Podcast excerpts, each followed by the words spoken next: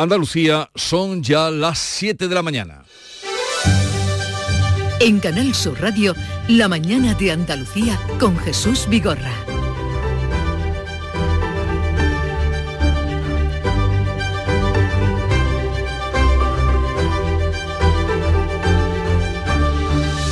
Queridos oyentes, es martes 7 de noviembre, se cumple justamente hoy un mes del ataque de Hamas sobre Israel y aquí en nuestro país el juez García Castellón imputa a Carles Puigdemont y Marta Rovira, la secretaria general de Esquerra, por terrorismo.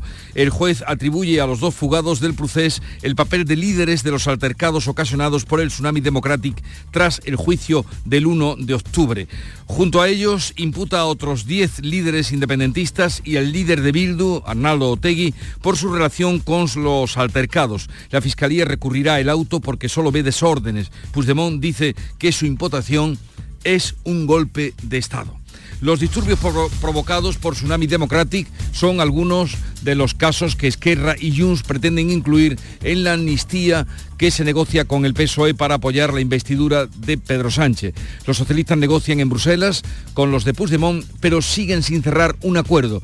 Junts y Esquerra elevan sus peticiones y reclaman ahora la condonación de toda la deuda de Cataluña. Precisamente contra la amnistía, esta noche se han producido protestas en varias ciudades ante las sedes del PSOE que se han extendido por toda España con el respaldo de la cúpula de Vox. Convocados por redes sociales. En Andalucía, más de un millar de personas se concentraron en Sevilla ante la sede del PSOE de Andalucía, también manifestaciones en Granada, Córdoba y el puerto de Santa María no se vende. Socialismo, traición. Contra Pedro Sánchez, contra Puigdemont, insultos como han podido escuchar en Madrid. Los manifestantes se han enfrentado a la policía que ha lanzado gases lacrimógenos y ha detenido a tres personas.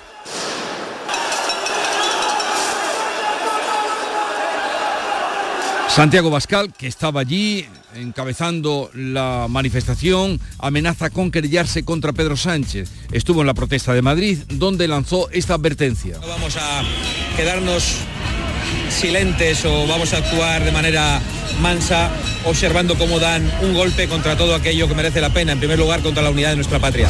El PP también eleva su presión contra la amnistía. Núñez Feijó ha fijado una combativa estrategia con sus varones han convocado movilizaciones este domingo en todas las provincias, domingo 12 a las 12. También anuncia acciones políticas en las instituciones donde el PP tiene mayoría, Senado, comunidades autónomas y ayuntamientos. Es muy probable que el independentismo logre lo que quiere, que es su amnistía. Pero ni el PSOE ni Pedro Sánchez van a lograr la amnesia del pueblo español sobre lo que están haciendo. Y por otra parte, el Consejo General del Poder Judicial aprobó en la tarde de ayer una declaración institucional contra la futura ley de la amnistía. La declaración del órgano de gobierno de los jueces considera la amnistía que sería la abolición del Estado de Derecho. Por otra parte, fuera de estos asuntos, fuera también de nuestro país, en Londres, el presidente de la Junta ha anunciado cifras de récord en la Feria Internacional de Turismo de Londres. Juanma Moreno destaca que el gasto medio diario sube ya a 78 euros. Es la primera vez que se superan los 12 millones de turistas. En el tercer trimestre la cifra supone 850.000 visitantes más que el verano pasado y además 600.000 más que en el 19, que fue el verano de la prepandemia. La guerra entre Israel y Hamas cumple un mes con más de 10.000 muertos en Gaza. Tel Aviv descarta un alto el fuego hasta que los islamistas liberen a los 200 rehenes secuestrados durante el ataque terrorista del pasado 7 de octubre en el que mataron a 1.200 israelíes. Y un asunto más, hoy conoceremos el ganador o ganadora del premio Cervantes. No es el mejor dotado, 125.000 euros, pero sí el de más prestigio de las letras españolas. Lo anunciará el ministro de Cultura a las 5 de la tarde. El año pasado recayó en el poeta venezolano Rafael Cadenas. Este año, por tanto, si se sigue la costumbre, recaerá en un escritor o escritora español. Y en cuanto al tiempo, cielos poco nubosos o despejados con intervalos de nubes medias altas durante la tarde en la vertiente atlántica. Temperaturas mínimas en descenso y máximas sin cambios. Hoy entre los 21 de Málaga y los 15 de Jaén. Pero vamos a conocer con más detalle cómo viene el día en cada una de las provincias andaluzas. Cádiz, Salud Botaro. Se despeja el cielo, pero llega el frío 12 grados a esta hora de la mañana. Llegaremos a los 18 de máxima. Campo de Gibraltar, Ana Torregrosa. Aquí también a esta hora 12 grados, esperamos una máxima de 19 cielos despejados. En Jerez, Pablo Cosano. Solo marca el termómetro 8 grados ahora mismo, 19 de máxima prevista, cielo limpio. En Huelva, María José Marín. Aquí apenas marca los 10 grados, eh, vamos a alcanzar los 21, cielo limpio también. Por Córdoba, ¿cómo viene el día, Miguel Vallecillo? Con una máxima prevista de 19 y predominio de sol, de momento pocas nubes y 8. En Sevilla, Antonio Catoni. En Sevilla rompe el amanecer y baja la temperatura a un gradito más, 8 grados. Vamos a alcanzar una máxima en la capital de 19. ¿Cómo amanece Málaga, María Ibáñez? Con pocas nubes, cielo despejados, 13 grados, vamos a alcanzar máxima de 21. En Jaén, César Domínguez. Despejado 7 grados, como has dicho, la máxima de hoy no superará los 15 grados en la capital. ¿Qué temperatura hace en Granada, Jesús Reina? Bueno, pues nada más que 4 grados, día de transición, pero eso fresquito, se enfriará todavía más a lo largo del invierno, pero de momento 4 con el cielo igual de poco nuboso que en el resto de Andalucía. ¿Y Almería, María Jesús Recio? Aquí tenemos 10 grados más, 14 a esta hora, subiremos hasta los 19, pocas nubes en el cielo. La más alta, Almería 14 y justo al lado, porque son provincias limítrofe, Granada con 4.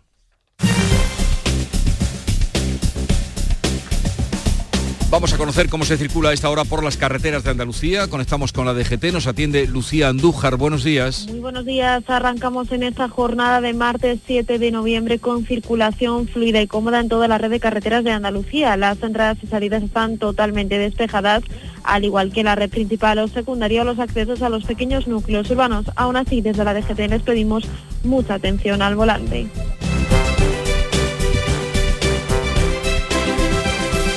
Son las 7, 7 minutos de la mañana. Mi sueño era teletrabajar para cualquier parte del mundo desde mi pueblo y ahora con la alta velocidad lo estoy haciendo. Somos de la generación de los que sueñan y hacen. Con los fondos de la Unión Europea, miles de sueños como el de Juan Mien Pegalajar se están haciendo realidad. Entra en plan de recuperación.gov.es y haz el tuyo posible. Gobierno de España. Encuentros Carrusel Taurino. El jueves 9 de noviembre, Canal Sur te invita a conocer los pilares de la tauromaquia a través de la charla con José Antonio y Tomás Campuzano. Modera el presentador del programa Carrusel Taurino de Canal Sur Radio, Juan Ramón Romero. Desde las 8 de la noche en el Teatro Fundación Cajasol. Entrada libre hasta completar aforo.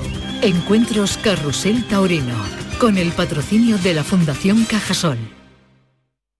En Canal Sur Radio, la mañana de Andalucía con Jesús Bigorra. Noticias. Vamos a contarles la actualidad de este día. El juez imputa por terrorismo a Carles Puigdemont y a Marta Rovira, la secretaria general de Esquerra, por su papel en los disturbios del tsunami. Tsunami Democratic, tras el juicio del proceso.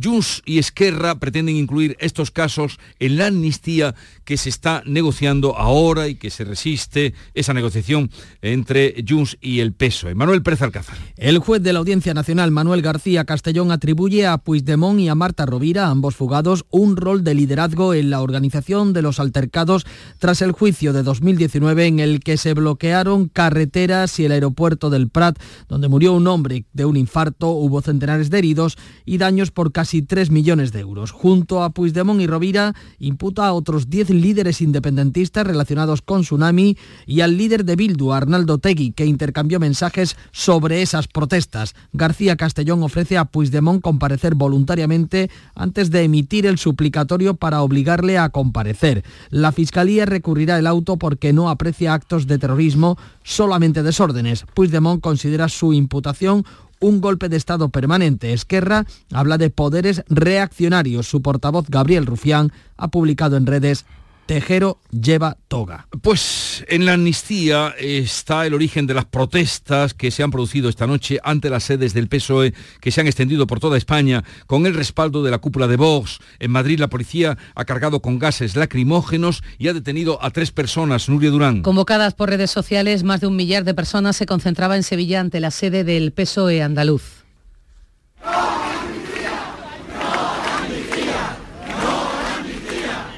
No a la amnistía gritaban también manifestaciones en Granada, Córdoba y el puerto de Santa María. En Madrid, unas 4.000 personas volvían a concentrarse ante la sede del PSOE, convocadas por la organización revuelta de las juventudes de Vox.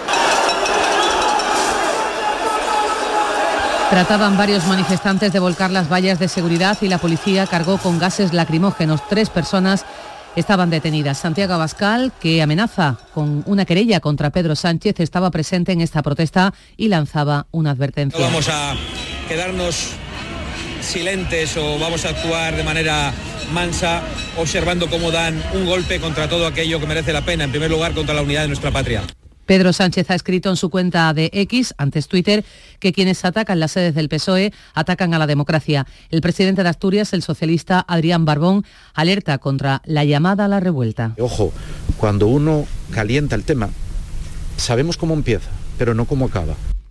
La número 2 del PSOE, María Jesús Montero, responsabiliza a la ultraderecha y al PP. Desde Vox, Jorge Buchadé culpa al ministro Fernando Grande Marlasca de ordenar la carga de los antidisturbios. El Partido Popular también pasa a la ofensiva y eleva la presión contra la amnistía y ha convocado movilizaciones el próximo domingo a mediodía, el 12 a las 12, en todas las provincias. Alberto Núñez Fijo ha fijado una combativa estrategia con los varones del PP con movilizaciones en la calle este domingo en todas las provincias. Feijóo asegura que el PP no se va a dejar amedrentar. Quieren que nos olvidemos, pero lo vamos a recordar todos los días. Quieren amedrentarnos, pero estaremos el 12 de noviembre a las 12 de la mañana en todas las plazas de las capitales de provincia de España, recordando que somos una democracia y un Estado de Derecho.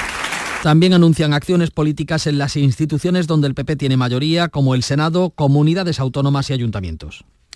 El Consejo General del Poder Judicial ha aprobado una declaración institucional contra la futura ley de amnistía. El documento que ha salido adelante con los nueve votos de los vocales conservadores recoge la intensa preocupación por lo que supone de degradación, cuando no de abolición del Estado de Derecho. Votaron en contra los cinco vocales del sector progresista presentes. En blanco, el presidente del Consejo, Vicente Quilarte. Unas 200 personas, entre ellas el que fue juez, Baltasar Garzón, diputados también de Sumar y un abogado del proceso, han firmado un texto de apoyo a la amnistía. El portavoz de Podemos, Pablo Fernández, habla de golpismo. Tenemos a Feijó, tenemos a Ayuso, tenemos a Bascal y tenemos a esos ocho vocales del Consejo General del Poder Judicial haciendo abiertamente eh, proselitismo del golpismo en este país. Creemos que es del todo inaceptable.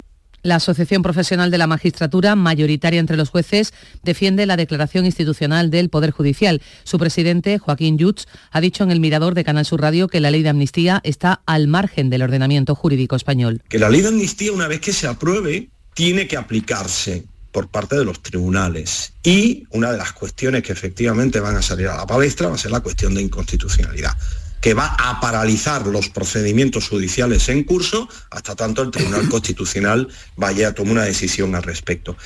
La audiencia recurrirá a la justicia europea si Pedro Sánchez amnistía a Puigdemont por terrorismo. Según El Mundo, prevé presentar una cuestión prejudicial ante el Tribunal de Justicia de la Unión Europea si la futura ley le obliga a dejar de investigar a Tsunami.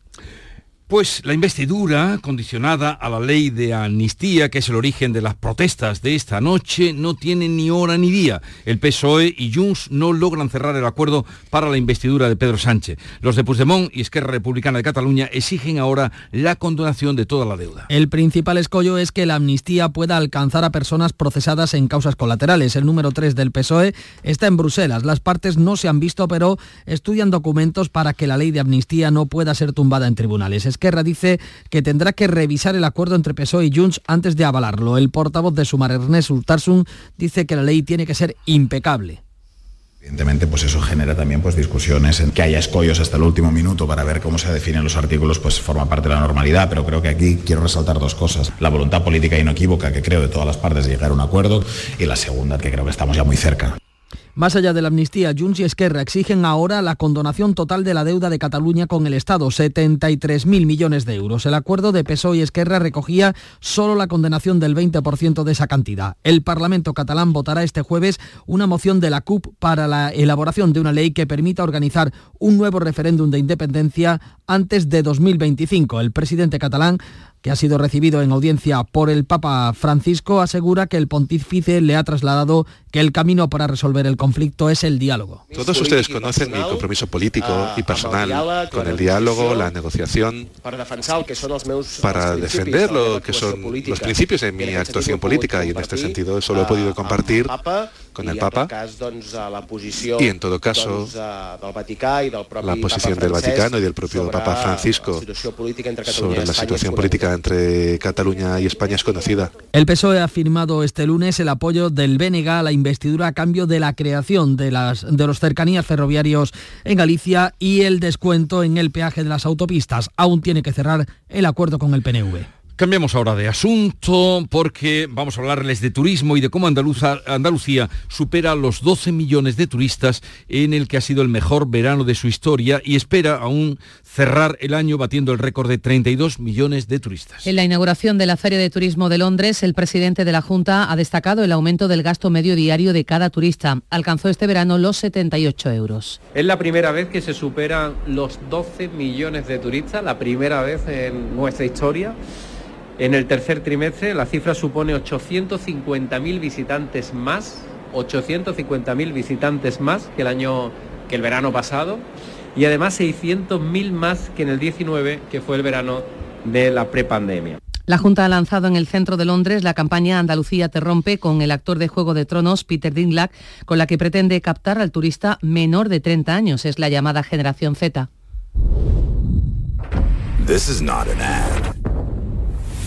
It's a warning. I know a place. A place that will break you into a thousand pieces. un lugar que te rompe en más de 100 piezas, que te hace estallar. En Londres, Juanma Moreno ha anunciado que la Junta va a aprobar este mes la regulación de los apartamentos turísticos, cuya gestión quedará en manos de los ayuntamientos. Unos 40 ministros de Europa y de Iberoamérica debaten hoy en la cumbre de Sevilla sobre el futuro de la industria aeroespacial.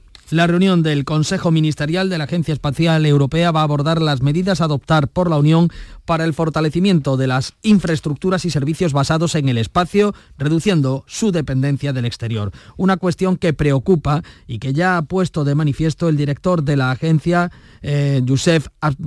De momento ya se ha acordado que Europa impulse la exploración sostenible con residuos cero. Este martes se cumple un mes del ataque de Hamas a Israel. Ocurrió el 7 de octubre y se saldó con 1.200 israelíes muertos y la toma de 200 rehenes. La respuesta israelí deja ya 10.000 palestinos muertos. De los 10.000 muertos, 4.000 son menores. Las tropas israelíes sitian la ciudad de Gaza. Tras hablar por teléfono con el presidente de Estados Unidos, el primer ministro israelí, Benjamin Netanyahu, ha mencionado por primera vez la posibilidad de hacer paradas tácticas en la ofensiva.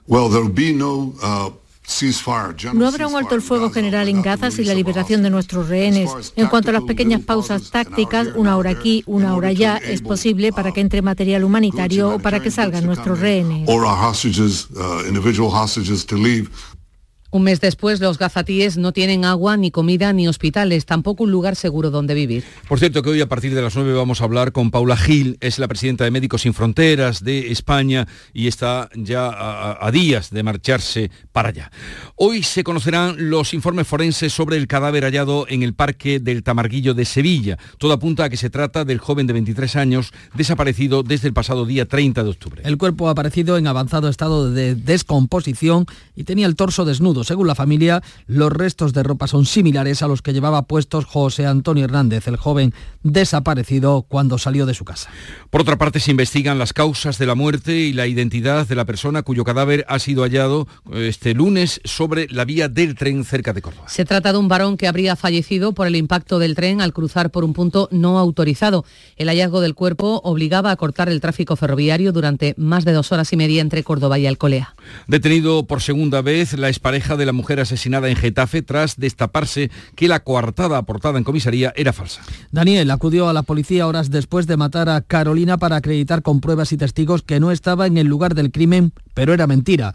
En la calle y a plena luz del día, el sábado antes de las 2 de la tarde, la persiguió por la calle para acabar apuñalándola. La empresa municipal de aguas de Córdoba decide hoy restricciones al consumo ante la declaración de estado de emergencia por sequía. Los técnicos de ECMASA diseñarán hoy un plan con medidas adicionales de ahorro del consumo. Córdoba ha entrado este domingo en emergencia, una situación que no se daba desde 1999. Comienzan hoy las obras de la depuradora de Fondón en la Alpujarra de Almería. Cuando entre en servicio, la depuradora va a renovar un equipamiento construido hace 20 años, dando servicio no solamente a Fondón, también a los enclaves de Benecit y Fuente Victoria. De esta forma, se cumplirá con los requerimientos nacionales y comunitarios en cuanto al tratamiento de aguas, como ha destacado la consejera Carmen Crespo. ¿Saben ustedes? Una de las obras más importantes que tenemos que hacer en la provincia, aparte de que la directiva europea te la pida, considero que hay que tenerla en las mejores condiciones. Esto para el turismo es muy importante, saber que estamos depurando bien nuestras aguas. Esto es un sello de identidad ecológico del municipio de Fondón y considero que uno 4,4 millones de euros que llega a Benecid, que lleva a Fuente Victoria y por supuesto estamos trabajando en más municipios de la zona. La consejera de Agricultura Carmen Crespo era la que escuchábamos. Andalucía solo aporta cuatro fortunas a la lista Forbes de los más ricos de España, que un año más vuelve a liderar a Mancio Ortega con 81.000 800 millones de euros. El más rico de Andalucía y el sexto de España es Tomás Olivo. El empresario murciano afincado en la Costa del Sol atesora más de 3.700 millones de euros a través de su sociedad general de galerías comerciales. Le sigue en el puesto 64 el empresario malagueño propietario de la firma textil Mayoral, Manuel Domínguez de la Maza, con una fortuna de 610 millones. En el puesto 70 de los 100 de Forbes se coloca la familia Cosentino. Los hermanos Francisco y Eduardo Martínez Cosentino controlan cada uno el 40% del grupo almeriense y amasan un capital de 500 millones de euros. En el puesto 75, con 450 millones, se sitúa Santiago Domet Boórquez, el empresario jerezano. Controla la sociedad familiar Angustias y Sol. Detenidos dos activistas del grupo Use Stop Oil tras romper el cristal que cubría el cuadro de Velázquez, ese cuadro maravilloso, la Venus del espejo, en la National Gallery de Londres. Utilizaron martillos de seguridad, llevaron a, llevaron a cabo su ataque en represalia por la decisión del gobierno británico de dar luz verde a nuevos proyectos de gas y petróleo en el Mar del Norte. La Venus del espejo ya fue atacada por una sufragista, Mary Richardson, en 1914. Y atentos que hoy conoceremos el ganador o ganadora del premio Cervantes. Eh, que es el máximo galardón a las letras españolas, que el año pasado correspondió a un escritor venezolano, Rafael Cadenas, y es de esperar, siguiendo la costumbre, que este año venga para acá. La mañana de Andalucía. Hay algo que nos identifica y nos enorgullece por todo lo alto. Nuestra gran variedad de alimentos y bebidas de calidad diferenciada que reconocerás fácilmente por la marca Gusto del Sur Disfrútalos cada día y tú también llevarás el sur a lo más alto. Gusto del Sur. Es calidad. Es Andalucía. Andalucía se mueve con Europa. Unión Europea. Junta de Andalucía. Córdoba avanza con Europa, con una administración más ágil y cercana, y gracias a la Estrategia de Desarrollo Urbano Sostenible Integrado, ha creado una plataforma e impartido formaciones para realizar trámites online con el Ayuntamiento. EDUSI Córdoba, cofinanciada por el Ayuntamiento de Córdoba y el Fondo Europeo de Desarrollo Regional. Una manera de hacer Europa. Vamos con la revista de prensa, Paco Ramón, la decisión del juez García Castellón de imputar por terrorismo a Puigdemont y Rovira y las protestas contra la amnistía de esta noche son los asuntos más destacados en las portadas de la prensa que también recuerdan hoy el primer mes de guerra entre Israel y Hamas. ¿Qué dicen los periódicos de la decisión que ha tomado el juez de la Audiencia Nacional? Pues se explayan directamente, se explayan.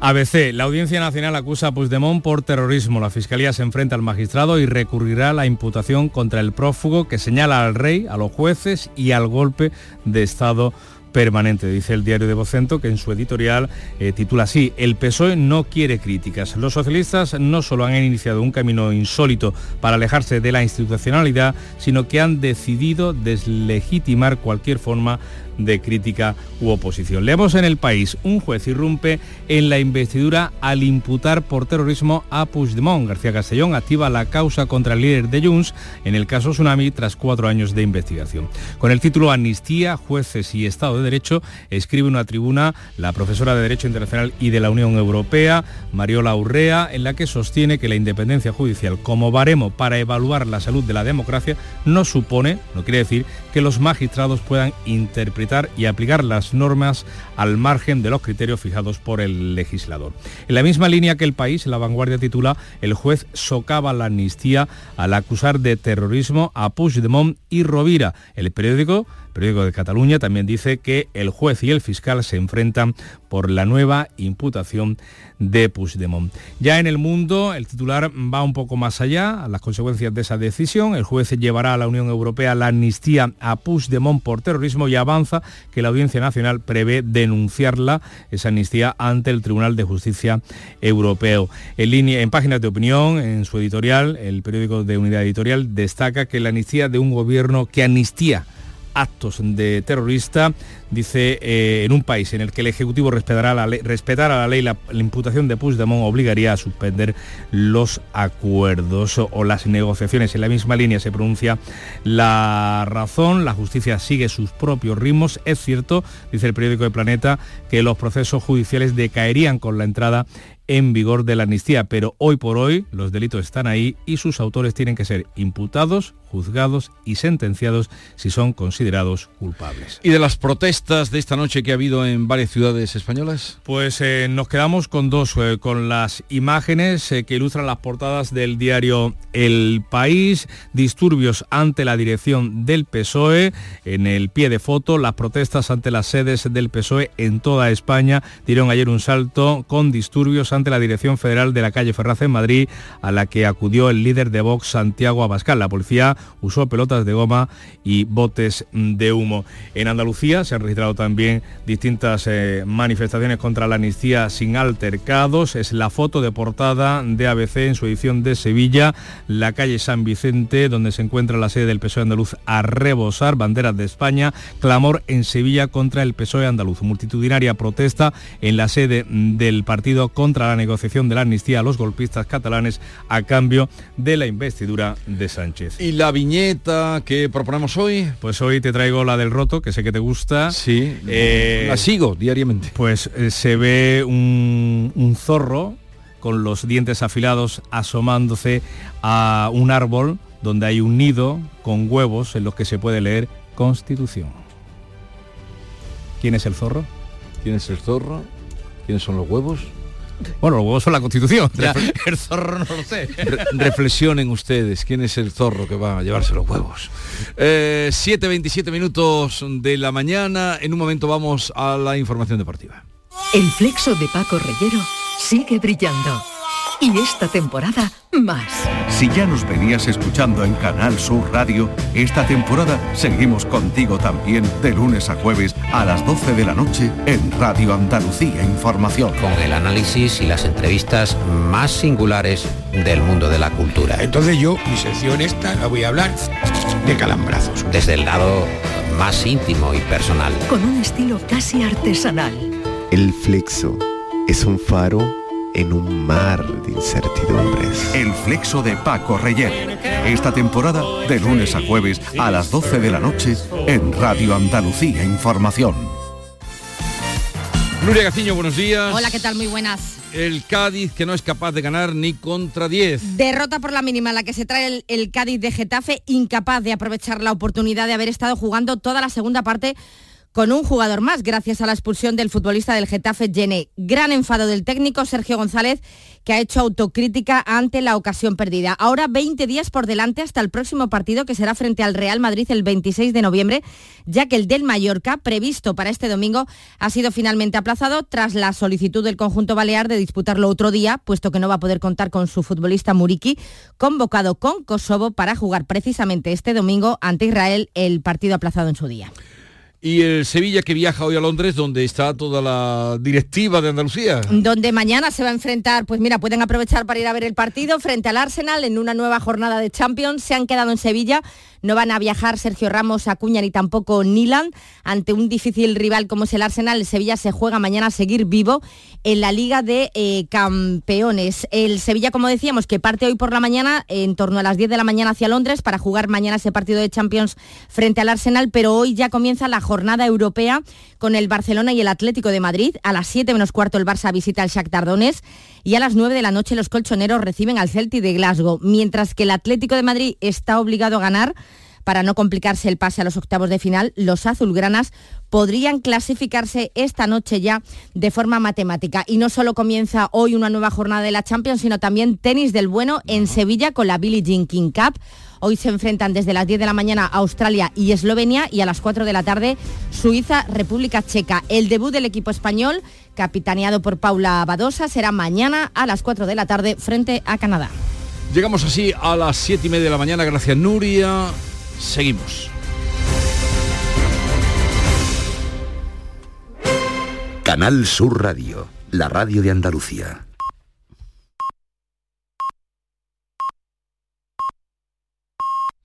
Andalucía son ya las 7 y media de la mañana.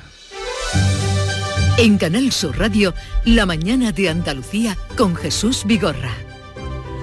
Y a esta hora ustedes deben saber las principales noticias que les vamos a contar con Nuria Durán.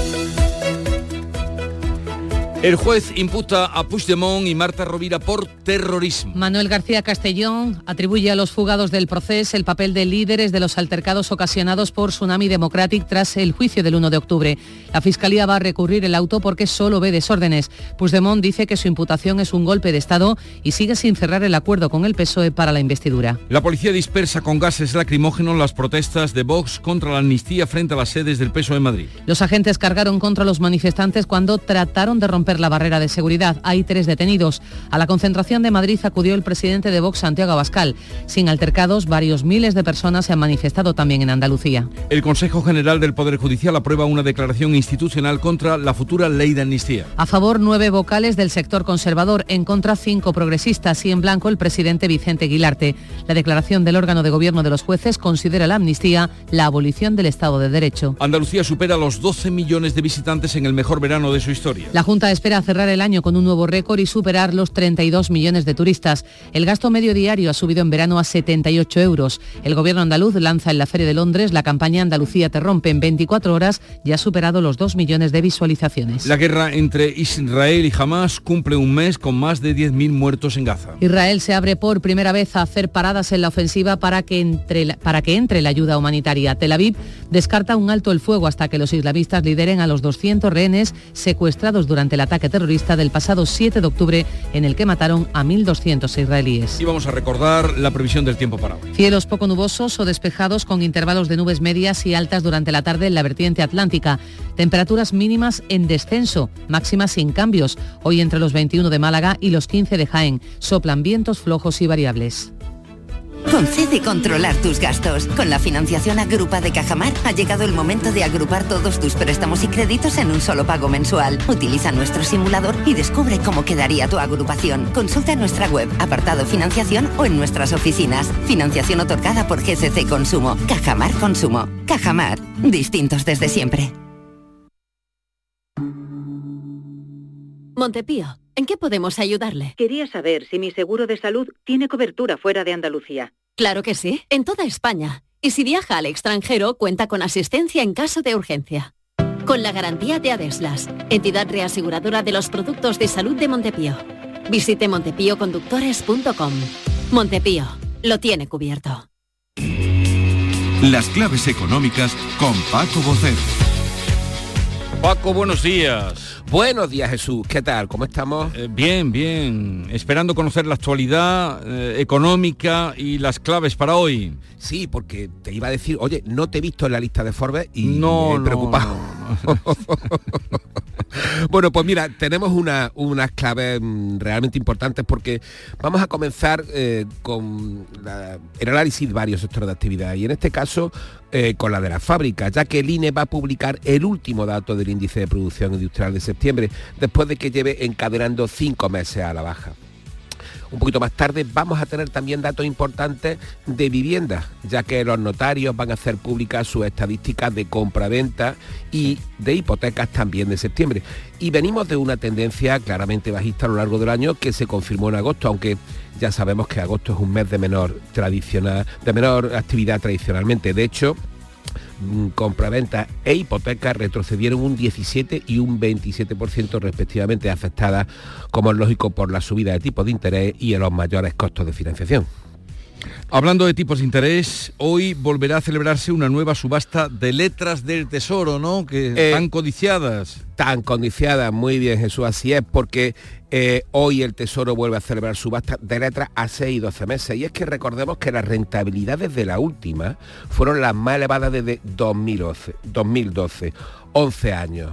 Para las de 6 meses el tipo fue del 3,83 y para las de un año el 3,87. Dos porcentajes que justifican por sí mismos ese aluvión de ahorro que ha ido a las letras por la escasez de remuneración de los depósitos. Y en otro orden de cosas, CEPIME, la patronal de las pequeñas y medianas empresas, presentará el informe de crecimiento empresarial 2023. Muy bien. ¿Y qué más? Pues mira, vamos a seguir con una buena noticia que siempre hay que incluirla y es que la Comisión Europea propuso ayer una prórroga de tres meses para que los Estados miembros puedan seguir concediendo ayuda y compensar los precios de la energía, una medida que finalizaba el próximo 31 de diciembre junto con el resto de disposiciones de este marco temporal de crisis. Eh, por cierto, vamos a cambiar de tema porque tendría que preguntarte si has hecho ya tu presupuesto de compras para el Golden Quarter. Es decir, no, no, no, no, no. es decir, es decir, para estos meses de noviembre, diciembre y enero, el celebérrimo Black Friday, que será el 24 de este mes, hasta las rebajas de enero, este periodo Golden Quarter. Bueno, pues según el informe sobre consumo de KPMG que se publicó ayer, nos vamos a gastar una media de 727 euros en el periodo, una cantidad con la que compraremos lógicamente menos artículos que el año pasado por la subida de precios. Por cierto, fíjate hasta dónde afina el informe, y es que dice que los hombres vamos a gastar 793 euros y las mujeres 680. Y van a ser las personas de entre 45 a 54 años, aquí ya en el rango de edad hay más precisión porque se sobreentiende las que gasten más con un promedio de 810 euros. En fin, ya están ustedes informados, lo quieran o no, de lo que van a gastar. Eh, aunque los ingresos reales per cápita de los hogares españoles han crecido ligeramente por debajo de la media europea, según la OCDE, ¿no? Exactamente, bueno, ahora vamos ya a enmendar la plana de la encuesta. Y es que según la renta, es que la renta real disponible por cabeza en, en España en el segundo trimestre de este año creció por tercer trimestre consecutivo, sí, en nueve meses anteriores, pero a un menor ritmo y como bien dice, ha crecido ligeramente por debajo de la media europea, un 0,37 frente al 0,50 de la media de la zona. ¿Y alguna cosa más, Paco? Pues mira, si lo dejamos con un último apunte, nos vamos al sector financiero. Y es que el Fondo Soberano de Noruega ha elevado su participación en Unicaja hasta rozar el 7,5% en una serie más de los movimientos accionariales que están teniendo en nuestra entidad andaluza. El fondo que actúa a través de Norges Bank, ha bajado su participación directa que tenía del 5,02 al 4,26 y ha subido la que mantiene a través de instrumentos financieros al 3,21%. Y esto convierte a al Fondo Soberano Noruego en el cuarto accionista de Unicaja. Muy bien, pues hasta mañana Paco, que tengas un buen día. Veremos a ver si calculo cuánto voy a gastar en compra. ¿Cuánto va a gastar? en el Golden, Golden Quartet. En el Golden Quartet, sí, ese cuarteto de jazz, suena cuarteto de jazz más bien. Hasta luego. Hasta mañana. Los productos andaluces de calidad diferenciada están reconocidos en Europa y en todo el mundo. Aceites de oliva virgen extra, vinos, frutas, hortalizas, jamones. Un placer excepcional que puedes vivir cada día. Busca los sellos de denominación de origen y disfrútalos. Genuinos, excepcionales, nuestros. Campaña financiada con Fondo Europeo de Desarrollo Regional. Andalucía se mueve con Europa. Unión Europea. Junta de Andalucía. Todos aquellos que ya conducen el número uno se sienten únicos, especiales, y para que puedas sentir esa increíble sensación, ahora la Black Week de Hyundai se convierte en Black Year. Black Year de Hyundai. Del 6 al 19 de noviembre condiciones especiales en toda la gama el primer año. Más información en hyundai.es. Vamos con otras noticias de Andalucía. Hoy se realizarán las pruebas de ADN al cadáver hallado este lunes en el estanque de un parque de Sevilla y que la policía ya ha identificado como el de José Antonio Hernández, el joven desaparecido desde el pasado 30 de octubre, Antonio Catoni. Sí, ese cuerpo que era hallado por un fotógrafo aficionado a, las aves, a la ornitología, pues aparecía en ese estanque del Tamarguillo, el, el, parque del Tamarguillo, en avanzado estado de descomposición, tenía el torso desnudo. Según la familia, los restos de ropa que llevaba se corresponden con los que tenía puestos el joven cuando salió de su casa, pero se está a la espera de la identificación total. Hoy, a las 12 y media de la mañana, la familia se va a concentrar ante la delegación del gobierno, van a protestar porque entienden que la policía no comenzó a tiempo la búsqueda de, este, en fin, de este joven, de José Antonio Hernández Barrul, conocido por la familia y por los amigos como Aaron. Noticia que les adelanta Canal Sur, dos policías han sido atacados cuando intentaban proteger de un asalto al líder de una trama de estafas por internet. Salud, Botaro. El joven de 17 años es un experto hacker que cumple condena en un centro de menores. Había sido trasladado a una clínica dental de San Fernando para una consulta. Al abandonar el centro, un encapuchado asaltó a los agentes de la Policía Autonómica y los roció con un extintor. Ahora tratan de averiguar cuál fue el motivo del ataque, aunque según fuentes policiales podría tratarse de una ajuste. El menor isleño era el cabecilla de una trama de estafas por Internet desarticulada en San Fernando a través de la operación Libélula. La Guardia Civil ha incautado 15 vehículos robados de alta gama en el puerto de Algeciras, Ana Torregrosa. Los vehículos se han localizado en contenedores procedentes de otros puertos europeos. Su valor supera los 650.000 euros. Ya han sido devueltos a sus países de origen para que sean entregados a sus propietarios. En Jaén hoy se van a firmar las tablas salariales del campo. ¿Cómo van a quedar los sueldos, César Domínguez? Pues en torno al IPC, que en septiembre fue del 3,5%, esa es la horquilla que habían establecido sindicatos y organizaciones agrarias al firmar el convenio el año pasado. Este es el segundo año de vigencia para un convenio que ampara unos 100.000 trabajadores. Se complica el abastecimiento de agua potable en los municipios de la Xarquía tras la ampliación de las restricciones desde el 1 de noviembre. María Ibáñez. Así es, esa, esas restricciones ampliadas al 1 de noviembre han hecho que la planta del Trapiche, la que suministra a la zona de agua, lleguen solo 50 litros por segundo en lugar de los 170 anteriores. La hostelería es uno de los sectores más perjudicados. Escuchamos, si no, a estos responsables del bar Pepe si no hay agua tenemos que cerrar porque no podemos dar un buen servicio, no dar servicio y no podemos ni agua caliente para poder poner las máquinas. La vajilla no funciona, no se puede fregar, entonces ¿qué hay que hacer? Cerrar. Y un bar cerrado, pagando seguridad social, pagando impuestos y pagando de todo, pues usted verá, a la ruina. Tienen el bar en el Borge, pero también hay más municipios perjudicados. Benamargosa, Almaz, Charcuta y Comares, junto con el Borge, son los pueblos más afectados por esas restricciones. De Almería destacamos hoy la protesta de los bomberos este lunes, la que tuvieron lugar ayer, para pedir mejoras. María Jesús Recio. Más de 70 bomberos del Parque de Almería salieron a la calle para denunciar las condiciones de trabajo que sufren y pedir soluciones al ayuntamiento. Con sus trajes y cascos recorrieron en una sonora protesta las calles de Almería con pancartas. Podía leerse, por ejemplo, bomberos quemados. Ocho meses llevan esperando mejoras y no llegan, dice su portavoz, César Pastor. Podrán obligarnos a ducharnos con un tubo de metal oxidado, a no disponer de formación profesional que merecemos, a no poder de, disponer de unos equipos de trabajo dignos, a tener unas condiciones laborales insuficientes, pero no podrán negarnos a estar aquí reivindicando nuestros derechos vestidos de bomberos. La concejala de Función Pública y Seguridad Ciudadana, María del Mar García Lorca, ha vuelto a recordar el compromiso del ayuntamiento con los bomberos, ha destacado la inversión de casi 300.000 euros destinada al cuerpo este 2023 en equipamiento y material. El personal de la Escuela Andaluza de Salud Pública, que tiene su sede en Granada, tiene previsto concentrarse hoy de nuevo ante la sede de la Junta de en Granada para protestar por lo que creen que va a ser la desaparición de esta entidad. Jesús Reina. Los trabajadores de la escuela creen que su integración en el Instituto Andaluz de Salud es una espada de Damocles que podría quitarle el empleo. El presidente del comité es Pablo Fernández. Que la escuela se extingue y se, y se disuelve para integrarse en otro organismo nuevo. Pierde mucho la salud pública, pierde la ciudad de Granada una institución de prestigio y pierde la ciudadanía. Esta escuela con sede en Granada es colaboradora de la Organización Mundial de la Salud y acumula ya 40 años de trayectoria científica y formativa en esa materia, en salud. Ha comenzado la International Sherry Week, un evento internacional en el que hay convocados 26 países, más de 2.700 eventos que están relacionados con Jerez. Pablo Cosano. Pues una iniciativa que pretende demostrar que este vino combina la perfección con todo tipo de gastronomía del planeta, ya sean quesos, pescados, carnes, mariscos, guisos o postres. La creadora del certamen, que cumple ya 10 años, es Chelsea Anton, una australiana que se enamoró de nuestros vinos durante su estancia en Vejer. Estaba viviendo en Vejer de la frontera. Me enamoré con los vinos de Jerez por la gente, de verdad. Es que no solo que los vinos son increíbles, muy versátiles, pero Tú puedes participar también, Jesús, si te metes en la página web sherryweek.com, eh, subes tu evento, abres una botellita de vino de Jerez y la retransmites por redes sociales y ya estás participando en esta International Sherry Week. Pero bueno, la abres en tu casa, ¿no? En tu casa, evidentemente, con dos o tres amigos, lo conversáis, lo catáis y estáis participando en un evento de cata. Me alegro mucho todo lo bueno que le pueda pasar a los vinos andaluces y en este caso en especial a los vinos de Jerez, que habían quedado ahí hace unos años un poquito atrás y ahora han cogido de nuevo vuelo.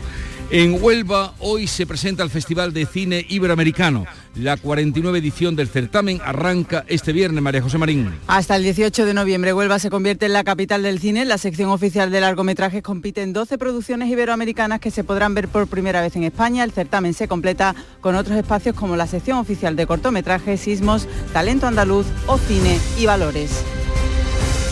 Pues llegamos así a las 7.45 minutos de la mañana, 8 menos cuarto es el tiempo para la información local. Atentos.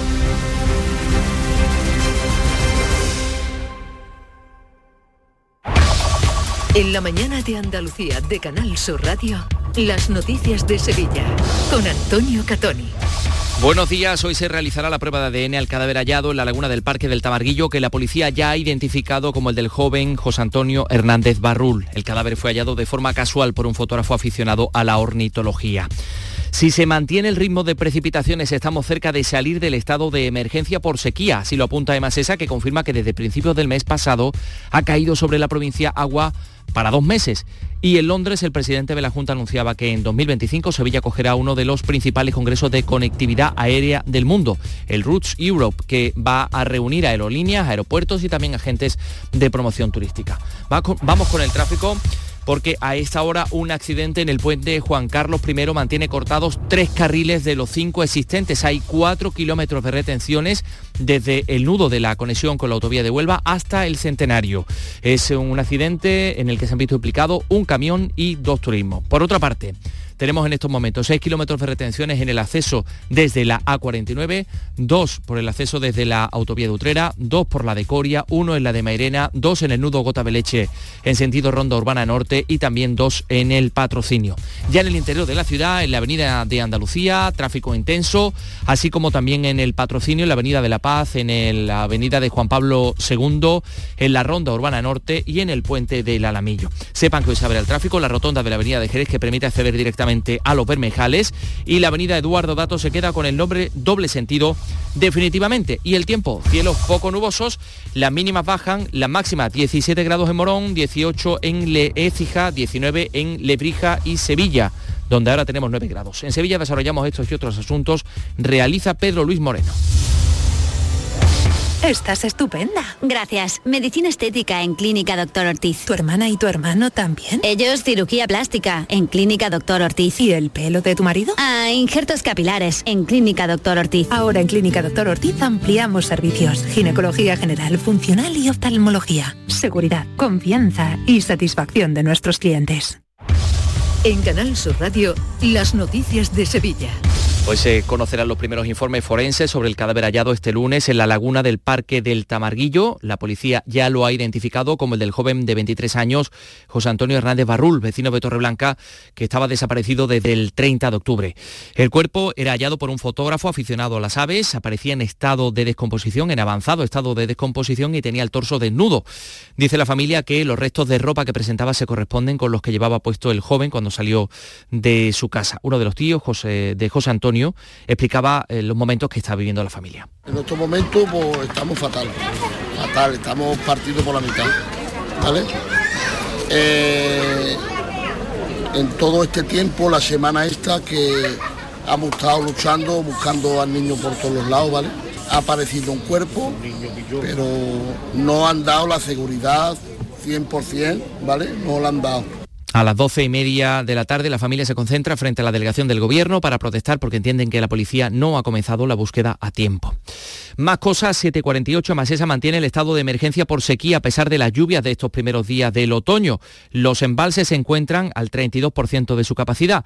Dicen en Emasesa que desde el 1 de octubre han recibido 20 hectómetros cúbicos. Eso es algo más de dos meses de consumo. En total tenemos agua para un año y medio. Los responsables aseguran que estamos cerca de salir del estado de emergencia si se mantiene este ritmo de precipitaciones, pero todas las medidas de ahorro deberán mantenerse hasta que se consolide esta situación, como dice el director técnico de Masesa, Luis Luque. Ahora mismo estamos con un 10% de medidas de ahorro y bueno, en el estado de alerta era un 5%.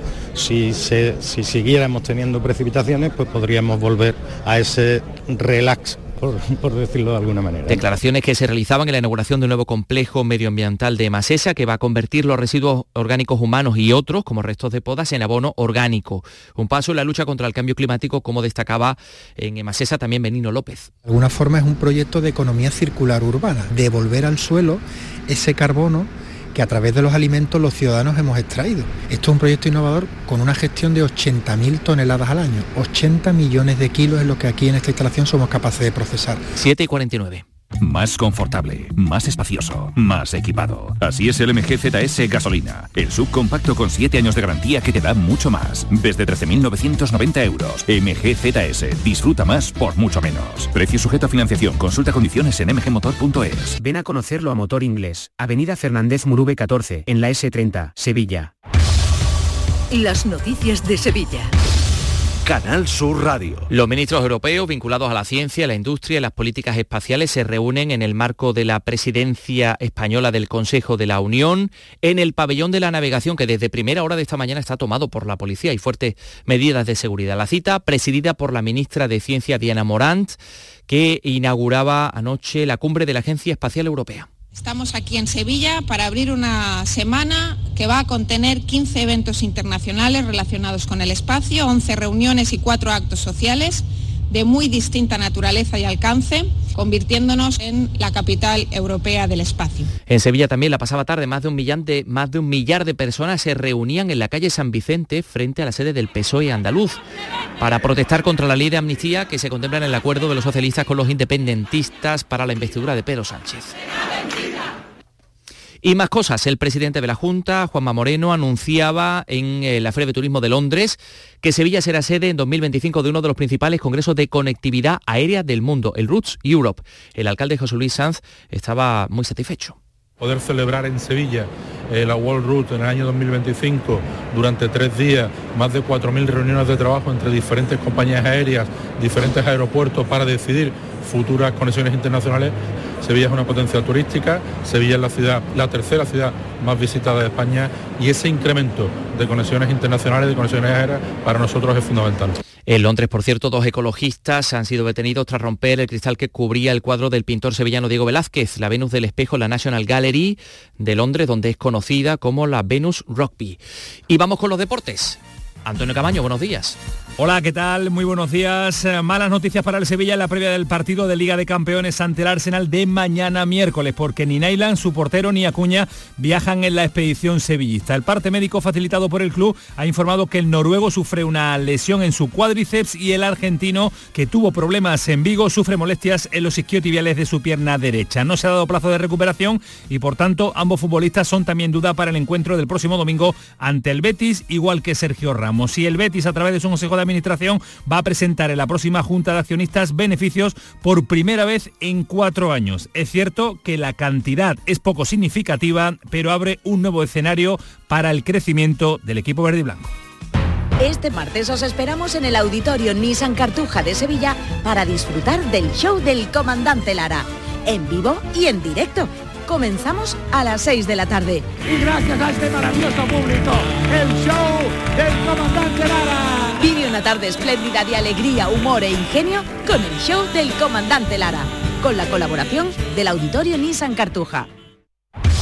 En Canal Sur Radio, las noticias de Sevilla, con Antonio Catoni. Diferentes asociaciones judiciales denuncian que la Ciudad de la Justicia de Palmas Altas no reúne las condiciones mínimas para ofrecer un servicio de calidad. Así lo explicaba Canal Sur Radio José Pérez Gómez, el portavoz de la Asociación Francisco de Victoria. Tienen menos de 11 metros cuadrados una mesa al final y, y muy pequeños. Ahí no tenemos, mira, por lo menos un espacio para guardar la toga, un espacio para los expedientes, espacio para libros.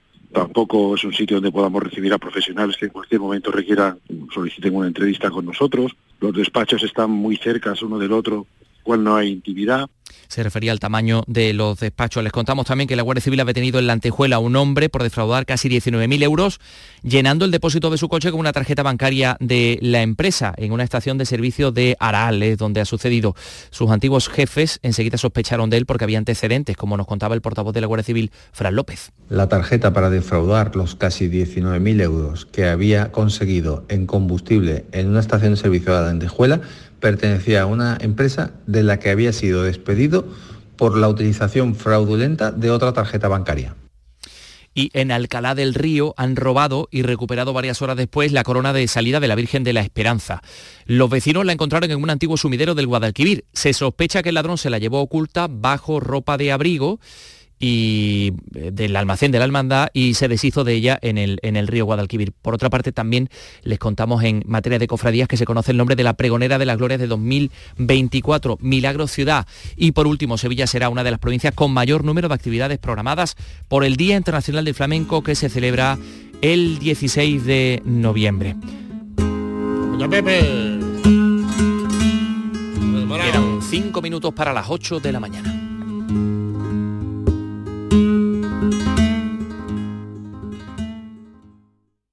Escuchas La mañana de Andalucía con Jesús Vigorra, Canal Sur Radio. Aquadeus, el agua mineral natural de Sierra Nevada, patrocinador de la Federación Andaluza de Triatlón, les ofrece la información deportiva.